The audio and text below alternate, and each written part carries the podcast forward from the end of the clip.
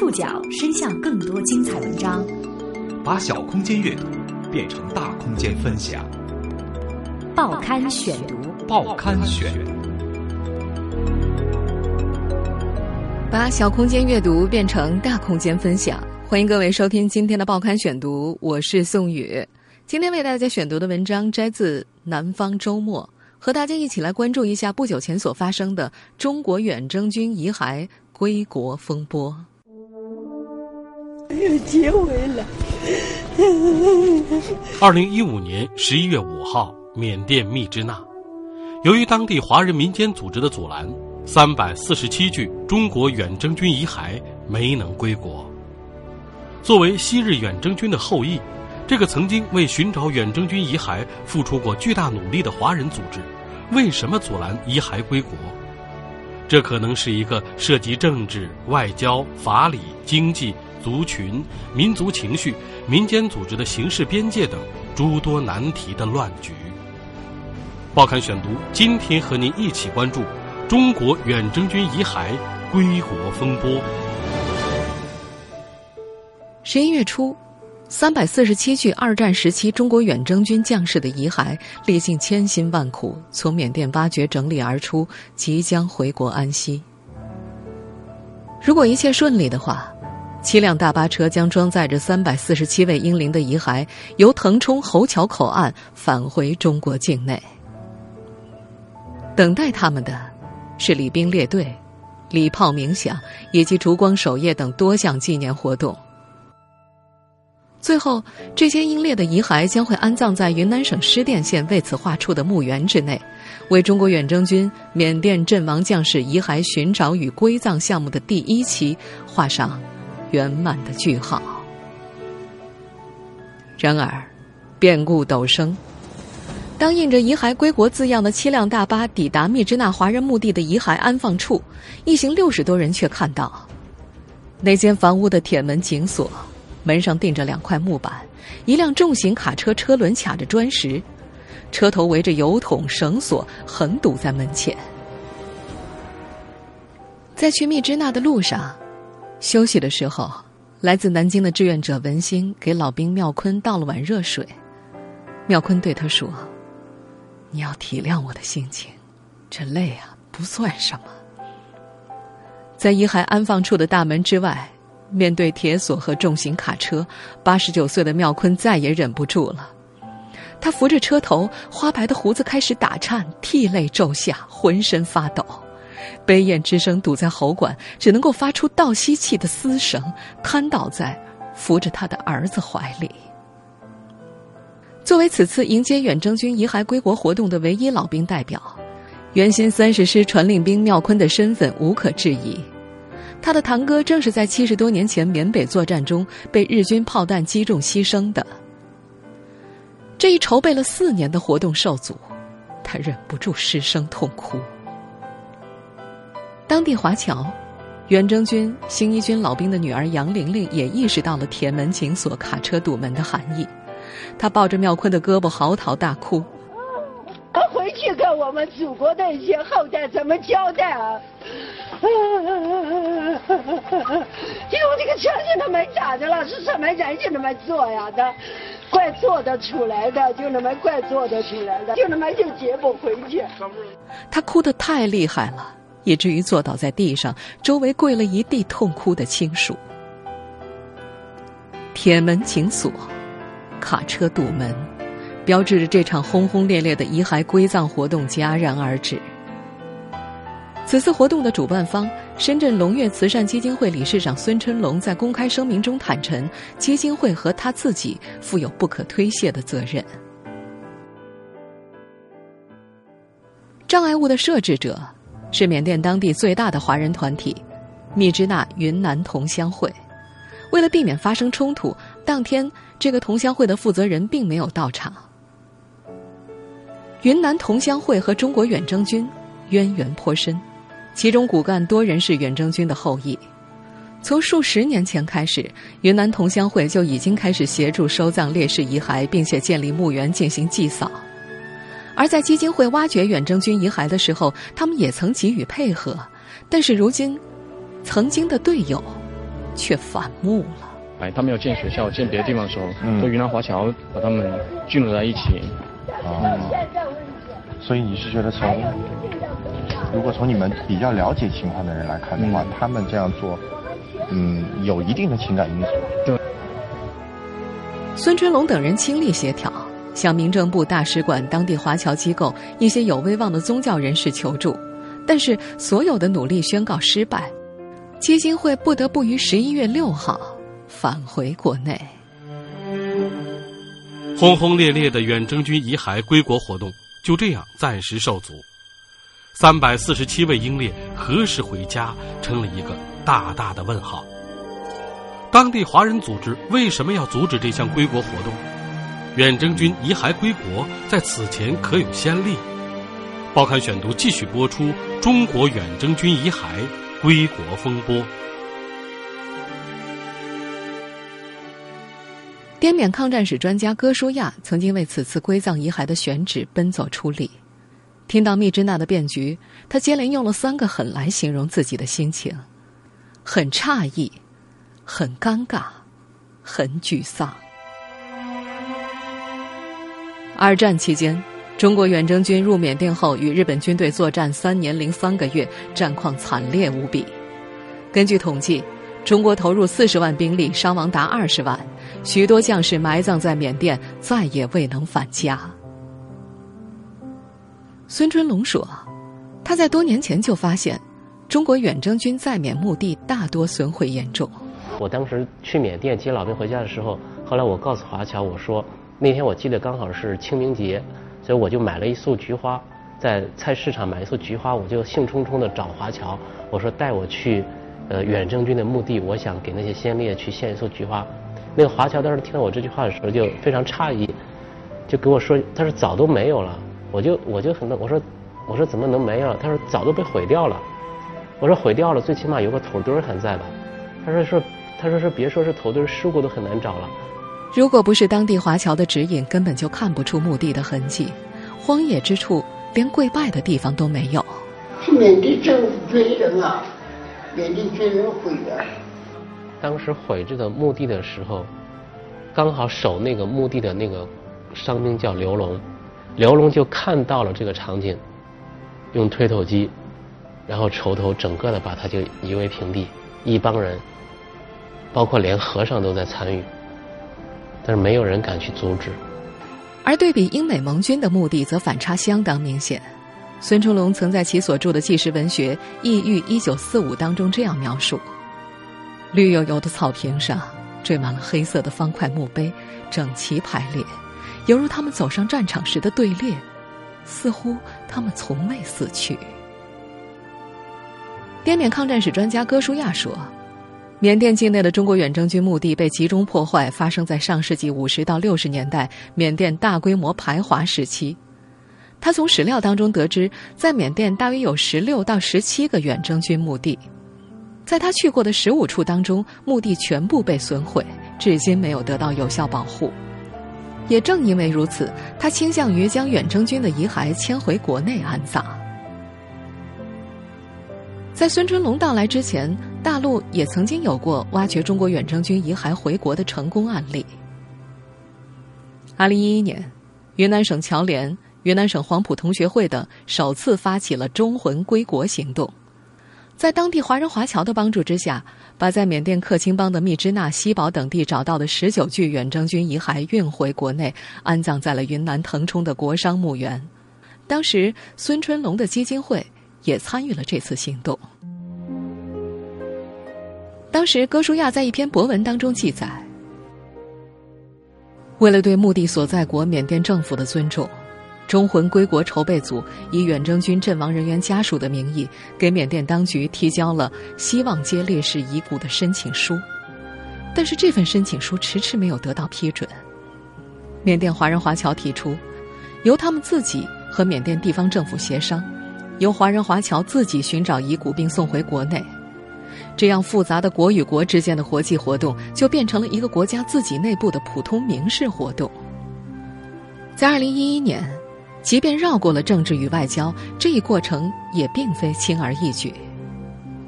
经过华侨和当地政府协商，在密支那的三处远征军墓地遗址当中，只有一处获准挖掘；西堡的两处墓地也只有一处获准，另外一处不得不用墓地的泥土来代替。在寻找和挖掘遗骨的时候，当地华人华侨为了避免政府疑虑，请哥舒亚等人不要参加。为此，哥舒亚十分遗憾。二零一一年，十九具远征军的遗骨挖出之后，云南同乡会的全体理事数十人亲自护送到了腾冲。在此次震惊全国的阻拦事件之前，缅甸的华人组织和远征军归国志愿者一直合作无间。毫不夸张地说，如果没有当地华人华侨的支持，志愿者们根本找不到将士们的遗骨。双方的合作是如何破裂的？报刊选读继续播出：中国远征军遗骸归国风波。在近些年，滇缅抗战、远征军在国内已经成为一门显学。哥舒亚、于哥等历史学者的考证以及多部著作的出版，在国内引起不小的影响。无论是志愿者的参与热情，还是企业家的捐助力度，都不低。从今年四月份开始，孙春龙的龙跃基金会发起成立了遗骸归国项目组。他们在当地华人华侨的帮助之下，开始了对位于密支那的新三十师墓地进行发掘。那那个，如果是小空的话，能多找一点吗？呢？应该先开始。嗯，先开始挖了，这个问题还是有这做的大型，啊，比较频繁。对对对。小规模的话。我们现在听到的声音，就是双方四月份正在就挖掘的细节工作进行协商。在孙春龙的愿景当中，这项计划要将远征军将士遗骸运送回国安葬，并且为每一具遗骸进行 DNA 鉴定，为将来找到他们的亲属留下希望。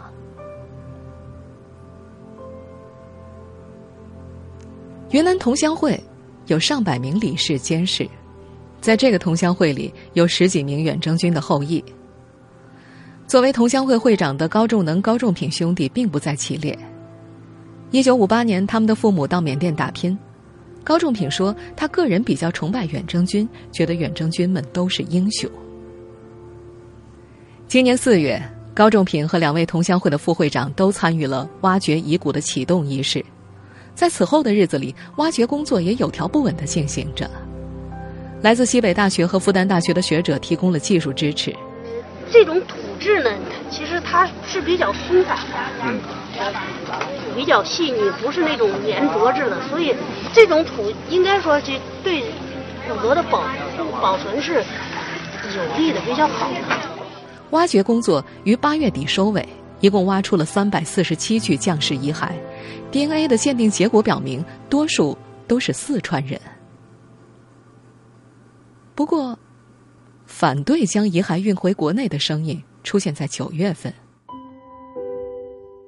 高仲品说：“云南同乡会通过他人转告孙春龙的龙跃基金会，希望不要将遗骸全部带走。”这是孙春龙第一次听到来自同乡会的反对意见。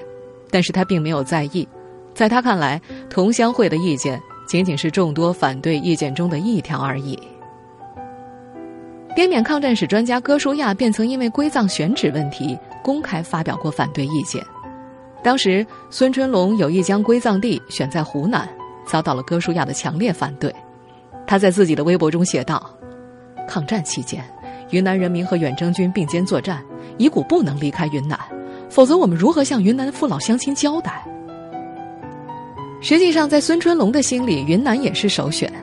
起初，他最先考虑的是位于昆明东郊的一个陵园，对方愿意提供五十亩土地。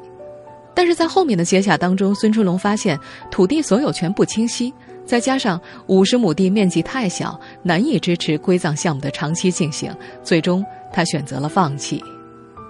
后来，他又陆续找到了云南的数个县，但是没有一个有合作意愿的。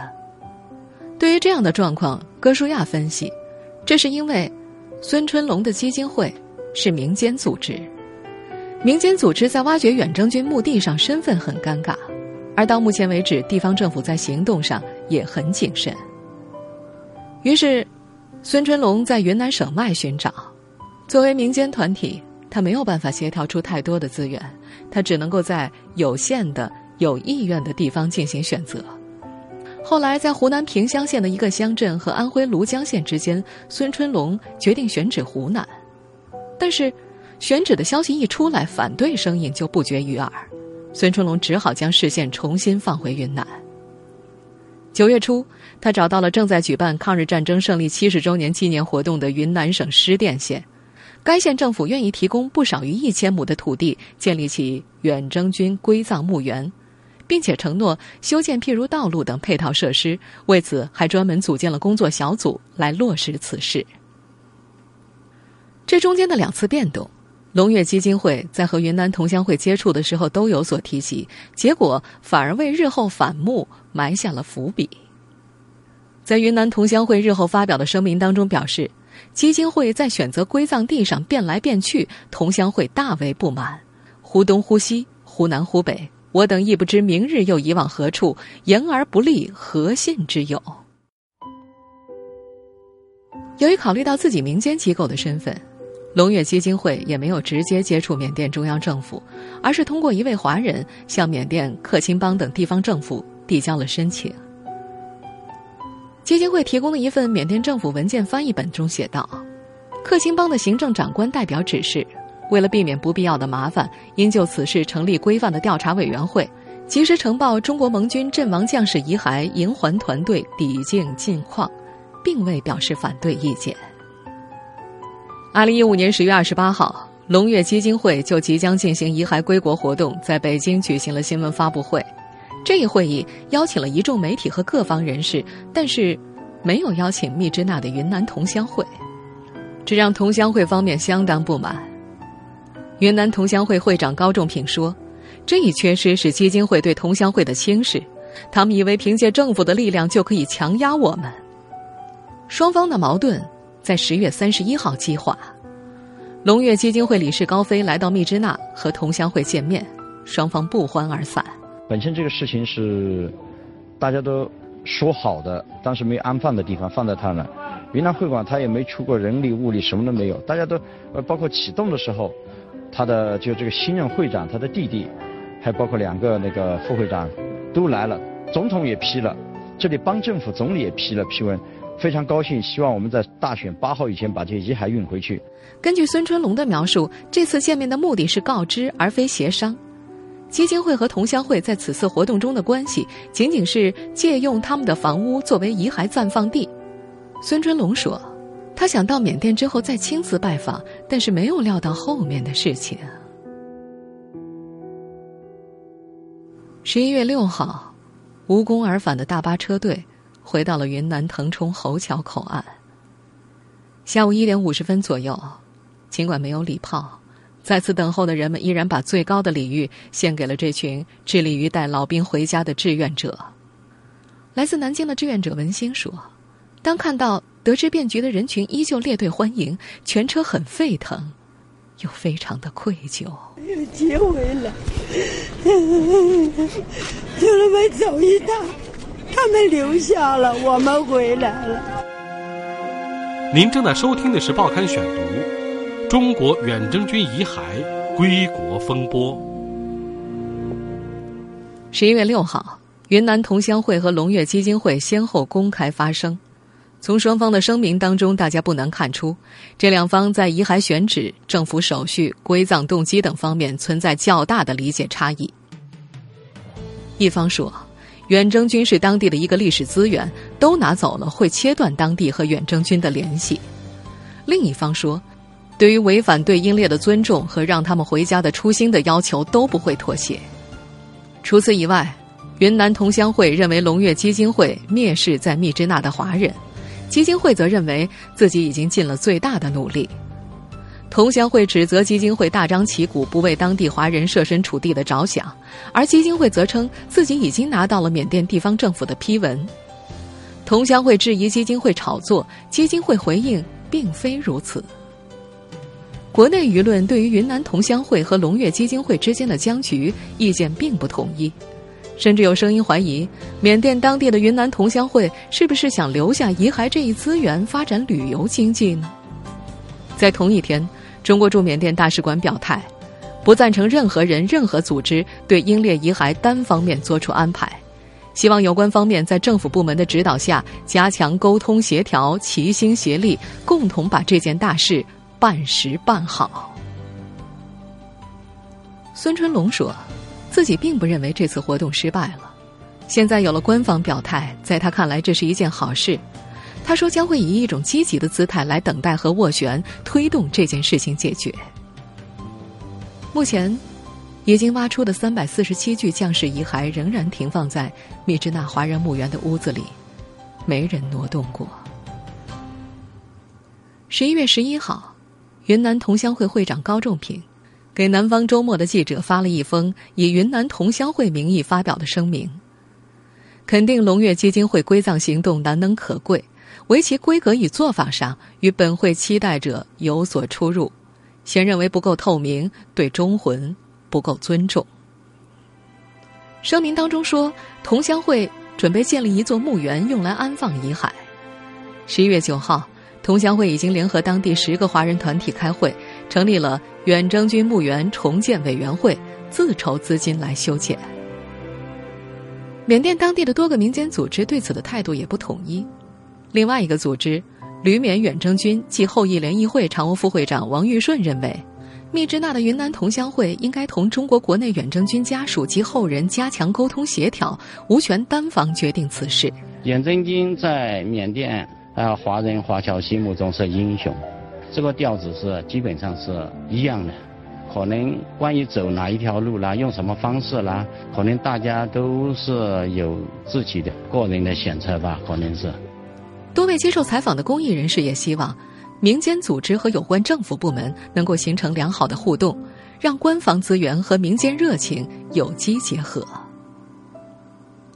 周德全曾经是京津冀老兵关怀计划的负责人之一，对于民间机构到底有没有资格来做类似的公益事情，他认为存在即合理。例如，民间组织自制奖章颁发给抗战老兵，要细究资格的话。恐怕是难以胜任的，但在有关政府部门缺位的情况之下，这一行为满足了老兵的需求。在他看来，龙跃基金会在这件事上的做法不周全，但是毕竟迈出了这一步。云南同乡会的最新声明当中有一句话：“孙会长一行是以旅游护照来缅，而不是公干，根本不能从事其他工作。如发生任何事故，会发生国际纠纷。”本会必然会被涉及法律责任，故只能坚持原则。对于民间公益组织的行为边界在哪儿，有着十一年志愿者经验的文心也有疑惑。他说：“目前政府对于民间组织行为界限的划定还比较模糊，同一个活动在不同的时间节点可能有着不同的待遇。”以他亲自参与的南京保卫战纪念活动为例，在二零零九年之前，当地政府采取默许的态度。但是零九年突然被叫停，原因是基于公共秩序与安全。这情况直到二零一四年才发生转变。官方现在不仅允许，而且相关部门会牵头主办。根据有关组织的统计，中国远征军在缅甸的遗骸可能不少于几千具。云南同乡会暂时并没有进一步挖掘的计划。有记者询问同乡会会长高仲平，是否有可能和龙跃基金会继续合作进行遗骸的鉴定工作。高仲平回答：“如果没有这次不愉快，应该有。但是这件事情发生之后，合作的空间已经变小了。无论是龙跃基金会，还是云南同乡会的声明当中，都用到了一个词：歉意。”对关注此事的人们表示道歉。作为这一事件的亲身参与者，志愿者文心在日记本当中写下了这样一段话：“小节之伤，终泯大义，令人无限唏嘘。”听众朋友，以上您收听的是《报刊选读》。中国远征军遗骸归国风波，我是宋宇，感谢各位的收听。今天节目内容摘自《南方周末》。收听节目复播，您可以关注《报刊选读》的公众微信号，我们的微信号码是《报刊选读》拼音全拼。下次节目时间再见。